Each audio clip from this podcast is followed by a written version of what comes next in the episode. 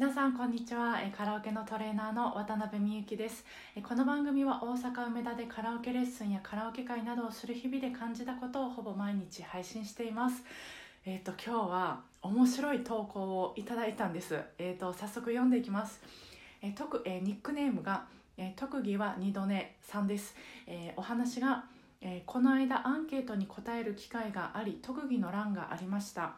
え趣味なら迷わずカラオケと記入したのですが迷った挙句カラオケとは書かず提出しました。え特技カラオケって書いて恥ずかしくないレベルってどれくらいのレベルだと思いますか？病んだ質問でごめんなさいということです。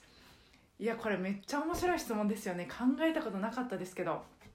ありがとうございます。しかもこんなのなんか全然病んでる範囲に入らないでしょ？なんか私からするとむしろこうもうハワイとかのスカッとこう明るい空ぐらいな感じです。全然あの行ったことないんですけど。いやありがとうございます。特技なんですよね。念のためあの特技っていう言葉の意味をちょっとググってみました。そしたらなんかその人が、えー、自信を持つ特別な技能っていうことでした。ということであの私はまあまあ、聞いてる人からあいい歌やなとかすごいなとか楽しい聞いてて楽しいなとかなんか感動するなとか、まあ、最終的にまた聞きたいっていうリアクションがもらえることかなと思います。まあ、でもそんなこ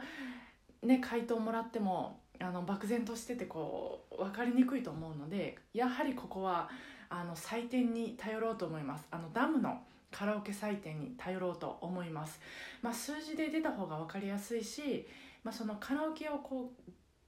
特技にするための、まあ、行動に移しやすいと思いました。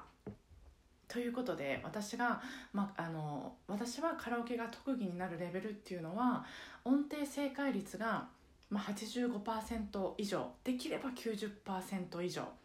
で安定性が8、まあ、できれば9以上かなと思います。あのダムのカラオケ採点するとえっ、ー、と2ページ出てくるんですよね採点のなんか詳細が書いてるページが。2ページ目にあの音程正解率とか安定性の箇所があります。でここではあの総合点は一旦ちょっと置いときます。まあ、その YouTube とかねネットとか見てても、まあ、例えば総合点が95点でも、まあ、すごいなってものすごい心が動くこともあればやっぱり95点だなって心が動くこともあれば、まあ、動かないこともあるのでまあねここはね機械なのでちょっと採点が難しいと思うので、まあ、音程正解率と安定性のこの2項目はまあまあ参考になるかなと思うんです。でただそのカラオケでいいなって心が動く歌ってなんかいろんな種類があるじゃないですか。まあ、純粋にそのものすごい歌唱力だってこともあるし、まあ、その場の空気を作るのがうまいというか盛り上げ上手